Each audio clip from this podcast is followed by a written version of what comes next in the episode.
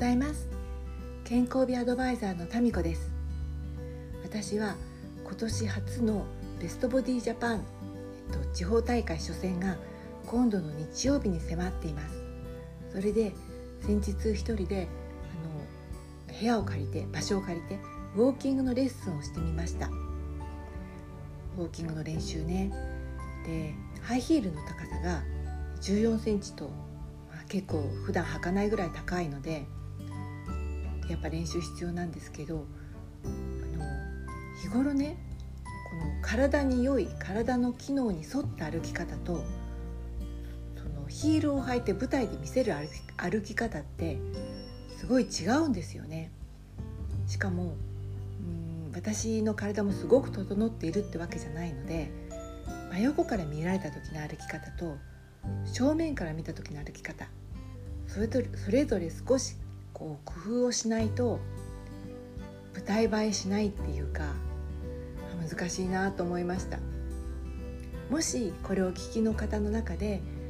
歩き方を美しくしたいと思われた方はねもちろん街中での歩き方でもいいしあの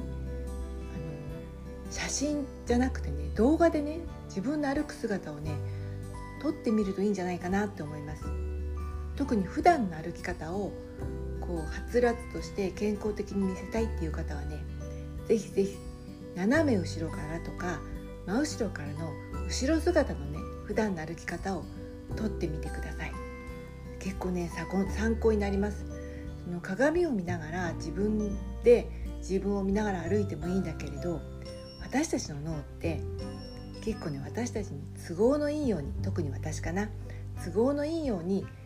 見せてくれるんですよね。だけど動画とか見るとねもう本当にね客観的でもうあの全然忖度してくれてない。なのでねすごく参考になります。あでもちろん他の動画とかね YouTube とかですごく素敵に歩か歩かれる方の歩き方も頭の中にねイメージして入れておくといいんだけれどその方と同じだけの運動能力というか股関節の使い方とか足首の使い方ができるかどうかはわからないのでそこはウォーキングレッスンとは別に股関節のはまり具合とかそれから足首の可動域とかそういったことはね